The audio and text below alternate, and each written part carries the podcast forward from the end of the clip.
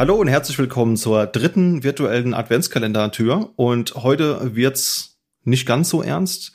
Das Thema heute ist Fort Lulz und da habe ich mir auch wieder Verstärkung geholt. Einmal mit Felix. Hi. Und einmal eine, eine Erneuerung in diesem Podcast, ein neuer Gast, den ihr noch nie gehört habt, zumindest nie aktiv, der Moritz. Hallo, schönen guten Tag.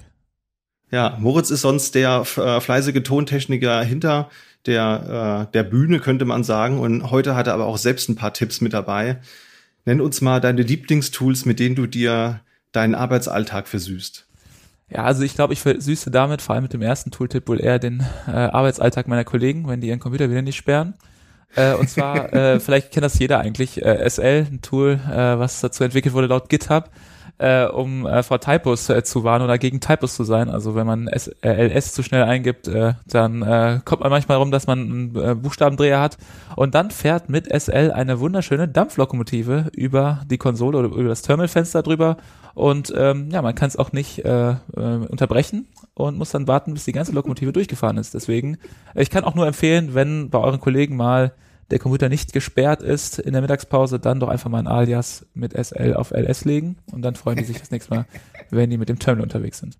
Ja, das, das ist sehr gut. Soweit zum ersten. Sehr gut, das ist eine gute Erziehungsmaßnahme und man lernt da auf jeden Fall. Ja, also das wird einem dann nicht nochmal passieren, dass man es falsch rum ein, eintippt. Das gibt's aber auch in, in nützlich, habe ich mal festgestellt. Und zwar gibt's ja unter SUSE das Zypper-Kommando, mit dem man eben Pakete installiert. Und es gibt aber auch Özpa, das sie halt speziell, wie ich dann gehört habe, für den für den äh, deutschsprachigen Raum gemacht haben, wenn man als deutschsprachiger Mensch eben einer ähm, QWERTY-Tastatur sitzt und dann Zypper nutzen will, dann halt Özpa schreibt. Da haben sich wohl zu viele Leute beschwert und dann haben sie auch einen Link von Özper auf Zypper gemacht. Was hast du uns mitgebracht, Felix? Ja, da gibt, es geht ja generell einfach darum, ähm, auch so ein bisschen entweder für sich selber ein bisschen Spaß zu machen oder halt, wenn man eben an der Kommandozeile präsentiert, in seine Demos vielleicht auch mal ein bisschen Spaß einzubauen. Und eine der Sachen, wo das ein Projekt relativ ja, bekannt gemacht hat, ähm, ist die Verbindung von Ansible und Cowsay.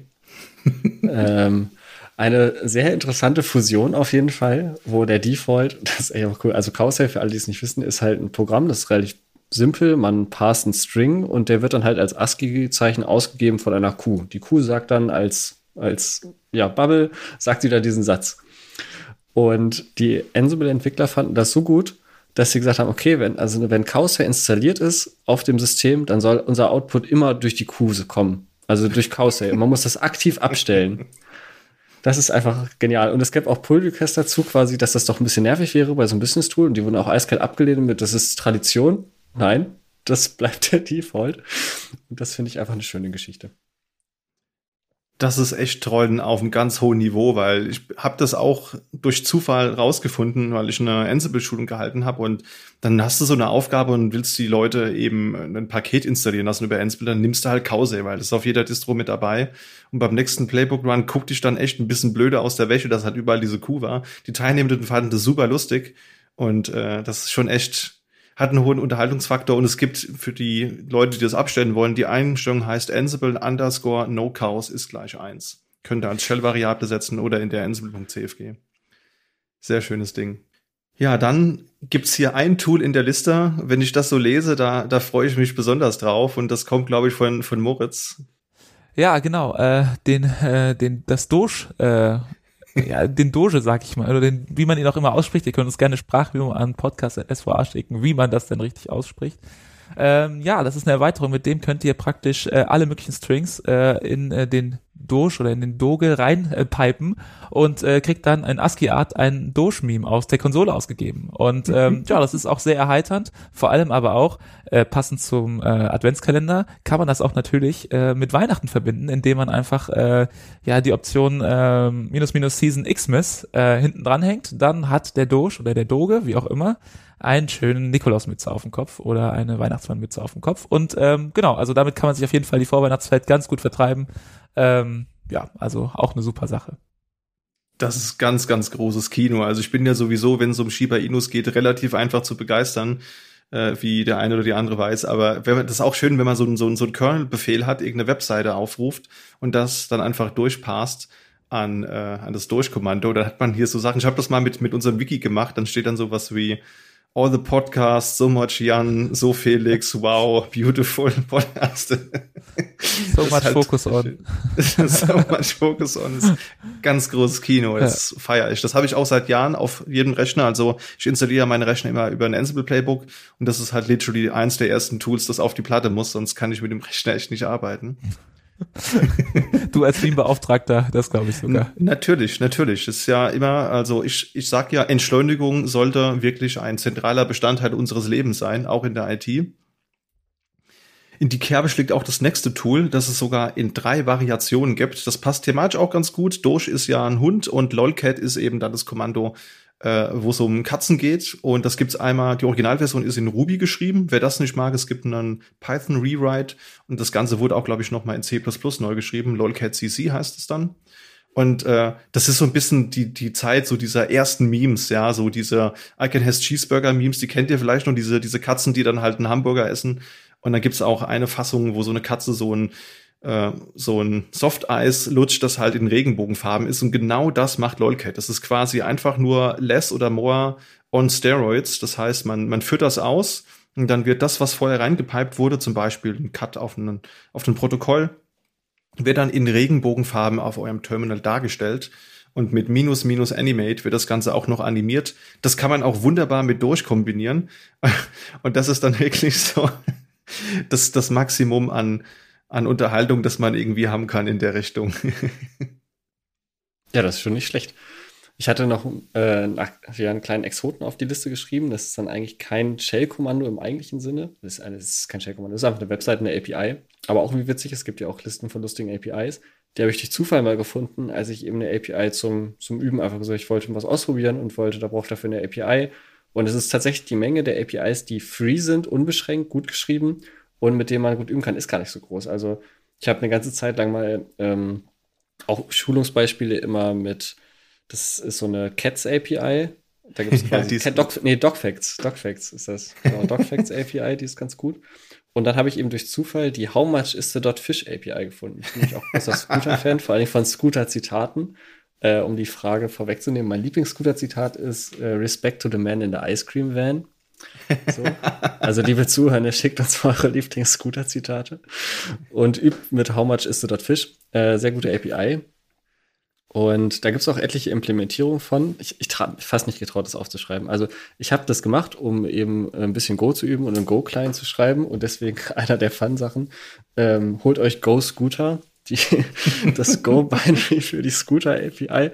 Und vor allem der Kollege, der das, äh, der How much is the fish betreibt, äh, ist extrem nett. Das heißt, ähm, stellt eben Merge-Commits mit euren Lieblings-Scooter-Zitaten und implementiert eure eigenen Scooter-Clients, damit Scooter den Terminal erobert. Ja.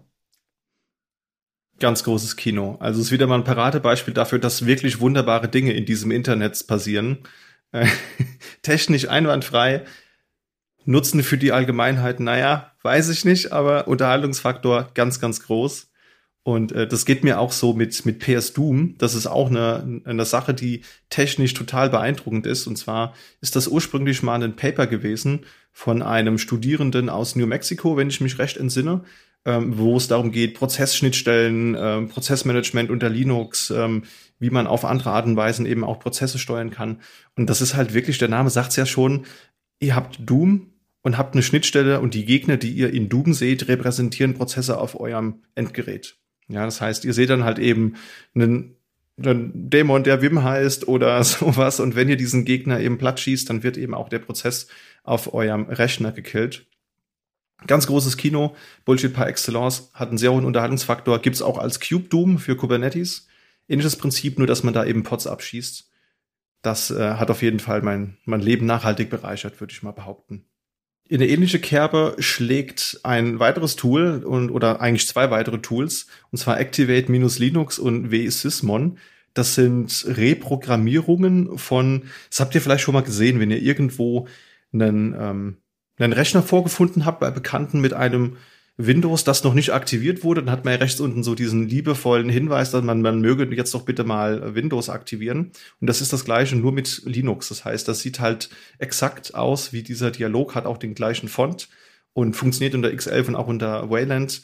Und äh, das habe ich mal genutzt, um so ein Security-Audit-Skript zu, zu machen. Ja? Also äh, immer wenn, wenn ein gewisser Sicherheitsstandard, der über einen Test-Infra-Test überprüft wurde, nicht eingehalten wurde, dann hat der End-User, die End-Userin halt so einen Hinweis bekommen, ja, du mögest doch bitte mal die Security deines Geräts wiederherstellen. Und für Umsteigender ist der vSysmon auch ganz nett, denn es ist einfach der Task Manager, den man von Windows 10 und 11 kennt eins zu eins nachprogrammiert eben in, in Open Source für Linux-Rechner. Das heißt, das sieht dann exakt genauso aus. Und ich könnte mir vorstellen, dass das bestimmt für die ein oder andere Linux-Distribution, die eben auf UmsteigerInnen ähm, abzielt, bestimmt eine ganz nette Sache sein kann.